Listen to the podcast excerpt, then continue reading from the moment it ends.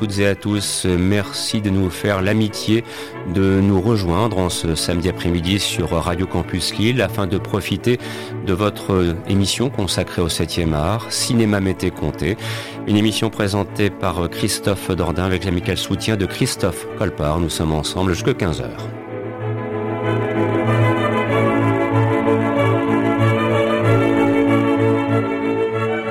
Cette semaine, pour cette nouvelle édition, nous avons choisi de nous focaliser sur un genre bien particulier du cinéma américain, en l'occurrence le film Catastrophe, que nous allons illustrer à travers différents extraits musicaux dont vous pourrez profiter. Et puis on essaiera aussi de vous expliquer un petit peu ce qu'est ce genre cinématographique si particulier et qui a donné, pour le coup, parfois d'authentiques chefs-d'œuvre. Tel est le cas avec le thème d'ouverture que je vous propose d'entendre dès maintenant. On va se retrouver donc en 74, une production Irwin Allen, une partition musicale composée par John Williams pour un monument du genre. Voici La Tour Infernale.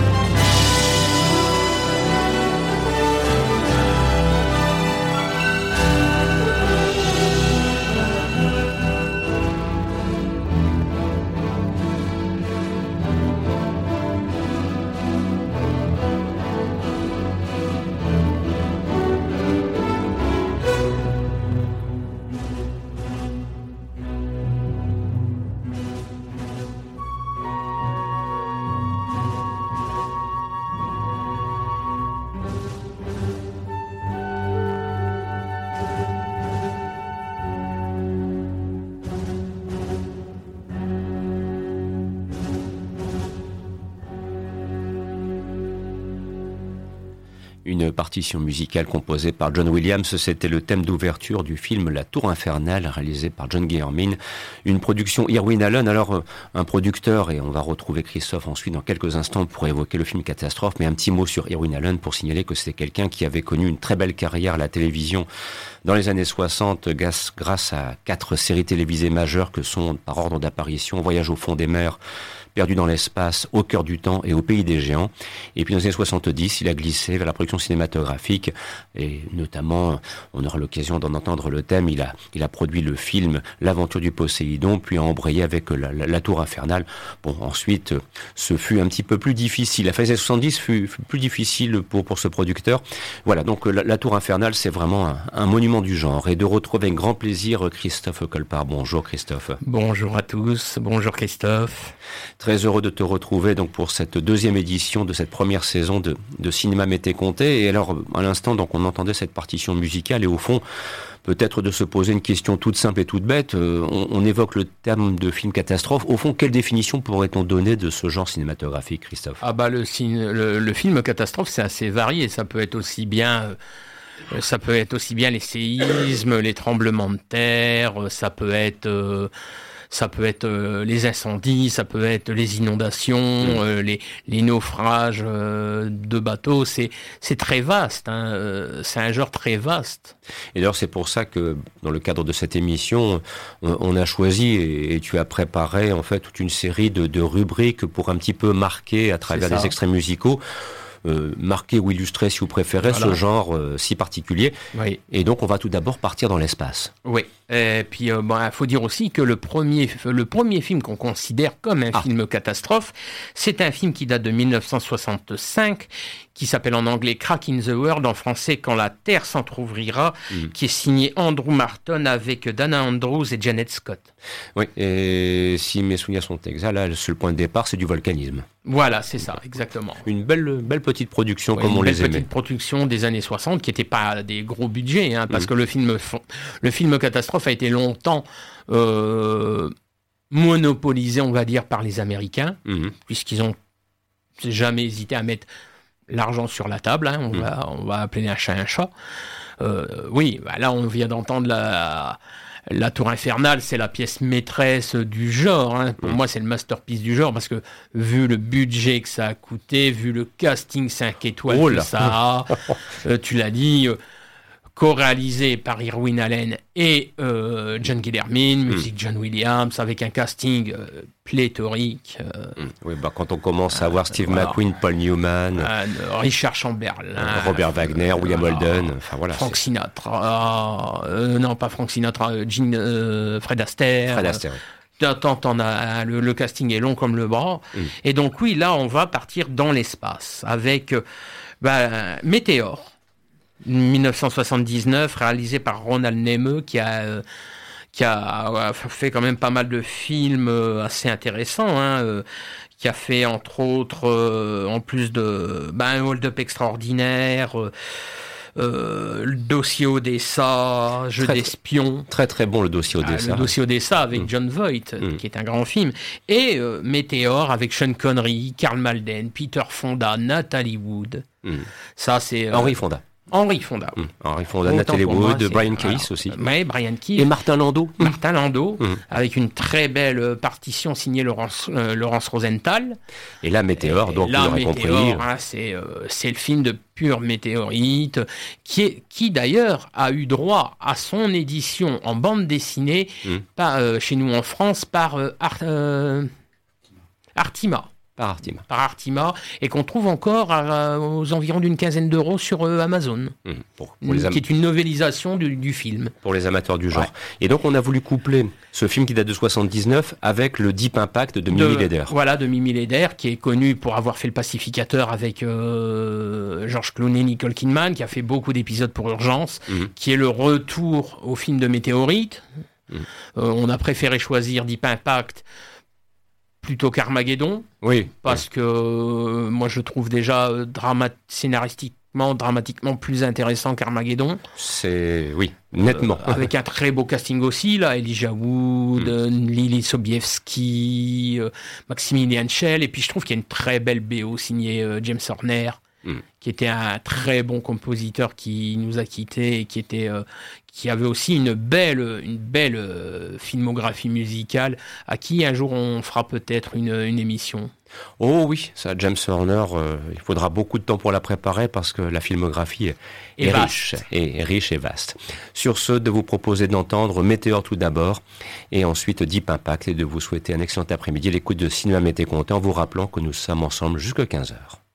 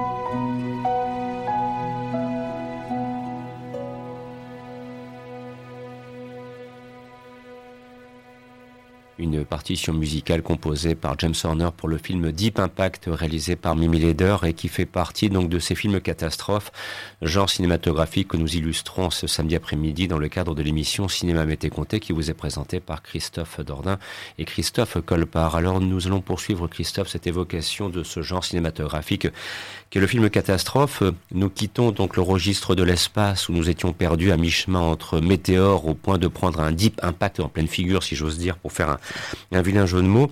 On va revenir sur Terre, mais sur Terre, on peut avoir aussi de très sérieux ennuis qui vous mènent face à une catastrophe. Il peut être question pour un être humain d'être confronté euh, soit aux flammes, soit à la lave. Et ça va donner une petite piste des deux thèmes que l'on va entendre dès maintenant, en commençant par une très belle réalisation de Ron Howard pour un film qui s'appelle Backdraft et que je te laisse le soin de présenter. Backdraft 1991 comme tu l'as dit, Ron Howard, qui pour moi est un très bon réalisateur avec un casting euh, de poids, hein, Donald Sutherland, De Niro, Kurt Russell, Scott Glenn, euh, mm. musique Hans Zimmer. Là, c'est vraiment, euh, pour moi, c'est le, c'est le retour du film catastrophe, parce que pour moi, le film catastrophe a commencé à décliner vers le début des années 80. Mhm. Il y a eu beaucoup entre entre les années 70 et, et le début 80 jusqu'à à peu près 82, 83. Il y a eu énormément de productions américaines.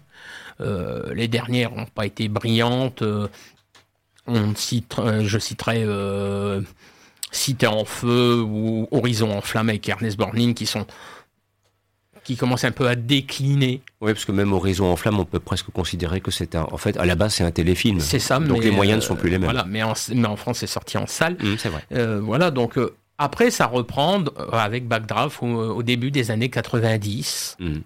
avec ce très beau film sur les pompiers que j'aime beaucoup, que j'ai vu en salle à l'époque, avec des scènes d'incendie qui sont filmées mais à merveille par Ron Howard. Oui, là, la notion de catastrophe incendiaire, elle prend tout son sens à l'écran. Pour moi, c'est le plus beau film euh, de pompiers qui soit. Hmm. Euh, même Piège de feu avec John Travolta. C'est en dessous. Euh, c'est largement en dessous. Hmm. En France, on a essayé de faire, on a essayé un peu de faire du film catastrophe, mais on n'y est jamais arrivé. Il y a eu Les Hommes du Feu avec Roche Dizem de Pierre Jolivet. C'est bien, mais c'est mais c'est un petit film. Mais c'est un petit film il y a eu Sauver ou périr avec Pierre Ninet. Mais c'est plus le destin d'un homme. Mais voilà, hum. c'est ben, ce qu'il y a, c'est que pour faire du film catastrophe, faut mettre l'argent sur la table. Faut, faut des budgets colossaux. Et il faut aussi que le public suive, parce que regarde Notre Drame brûle, qui en l'occurrence relève de ce genre, ben, bah, un, gigantesque échec. Oui, un gigantesque échec. Oui. Après, je peux comprendre un peu pourquoi. Hum, c'est vrai. Et ensuite, on s'attaquera au pic de Dante ah. de Roger Donaldson. avec euh, Pierce Brosnan, Linda Hamilton, sorti en 1997, la même année que Volcano de Mick Jackson avec euh, Tommy Lee Jones. Tommy Lee Jones. Et je préfère beaucoup plus le Pic de Dante pour des raisons euh, peut-être un peu plus crédibles, hmm. nous dirons. Et puis il y a une très belle BO co-signée par John Frizzell et puis James Newton Howard. Hmm, voilà, là c'est puis euh, c'est vrai qu'un volcan dans une petite ville euh, un peu campagnarde rurale, c'est plus crédible qu'un volcan au beau milieu de Los Angeles, hein, quand même. Oui, mais dans cette petite ville, il faut mieux parfois éviter d'aller se baigner dans un petit lac, sinon on peut avoir une mauvaise surprise. Voilà, c'est ça, exactement. Bien, on vous propose d'entendre donc euh, dès maintenant Backdraft suivi du Pic de Dante et nous illustrons donc le film catastrophe dans sa version terrestre, la lave et les flammes, enfin plutôt les flammes pour commencer, la lave ensuite. Bon après-midi à l'écoute de ce programme.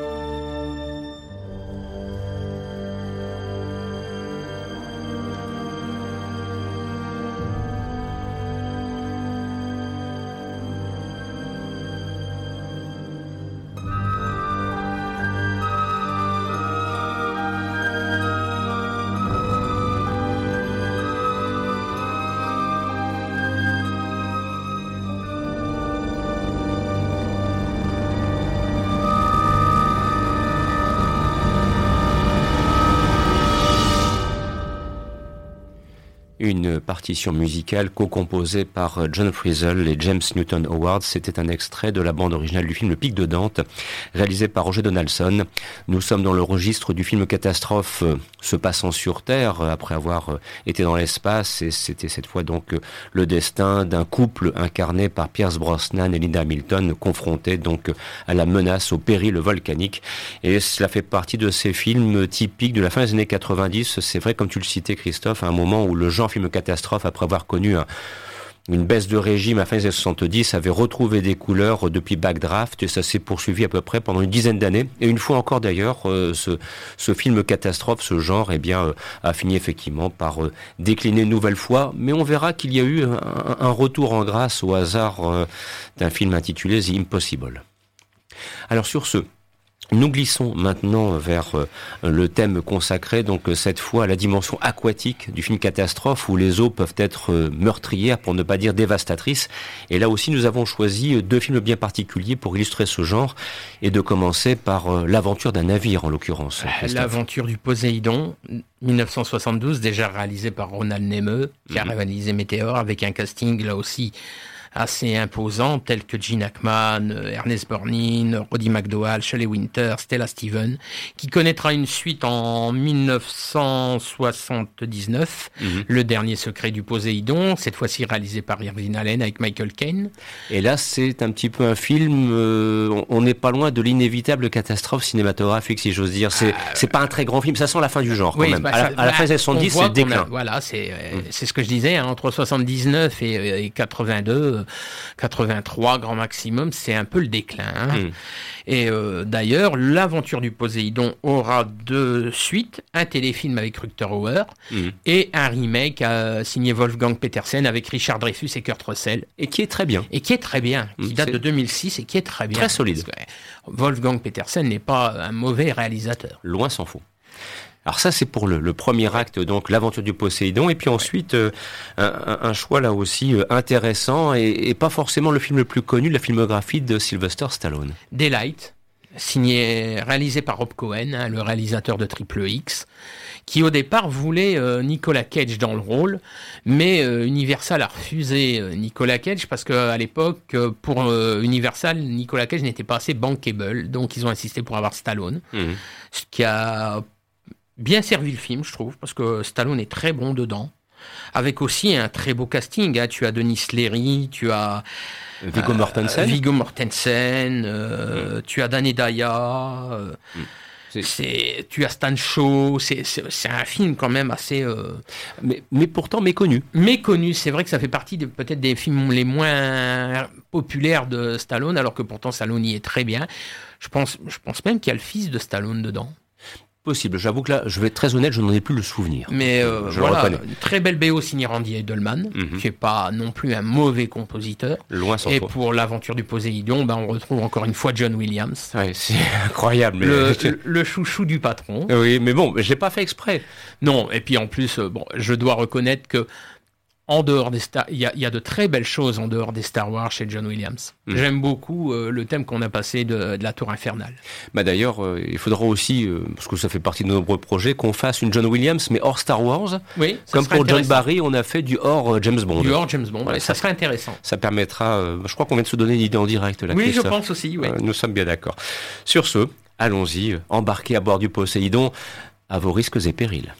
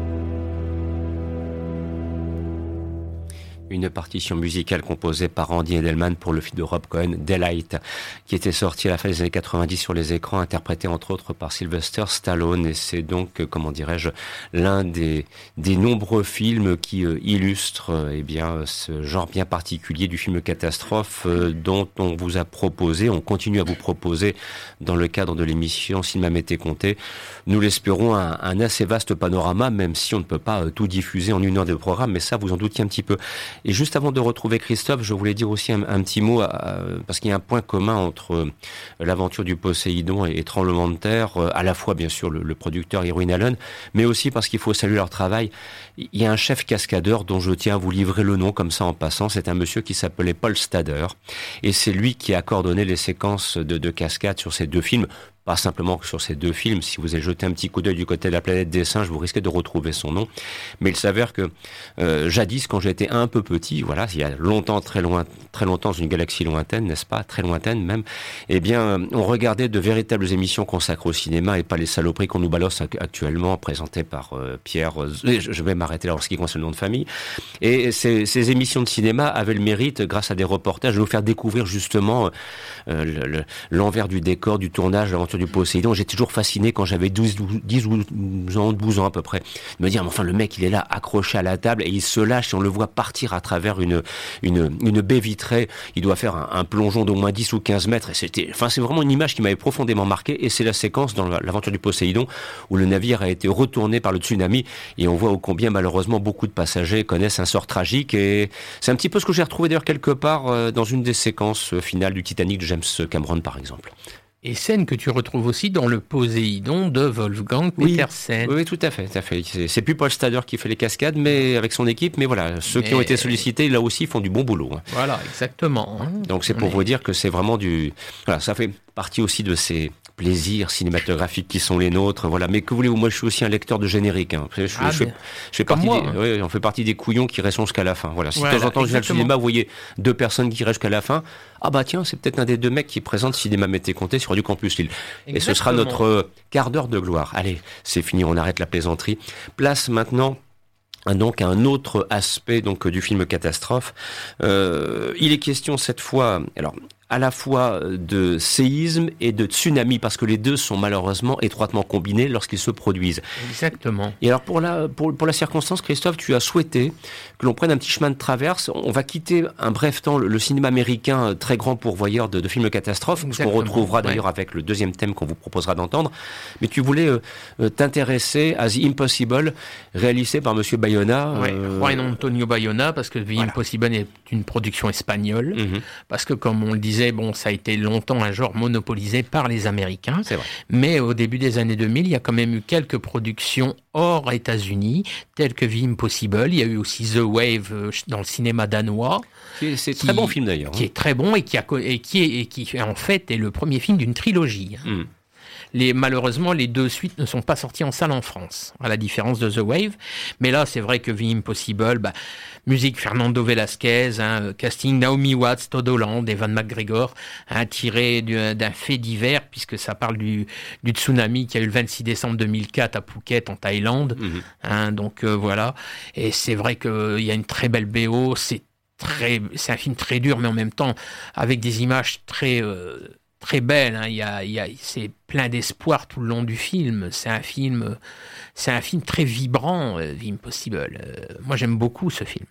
Et alors ça, c'est le premier acte que tu voulais nous proposer, donc euh, hors, hors, je dirais, territoire hollywoodien. Oui. Et puis après, ben là, on revient dans le grand classique des 70 avec le tremblement de terre de Jack Smite. Hein. Bah, voilà, euh, Mark Robson à la réalisation, euh, scénario Mario Puzo, mhm. un casting là aussi absolument pléthorique, un Victoria principal, Carlton Heston, Ava Gardner, George Kennedy. Mhm.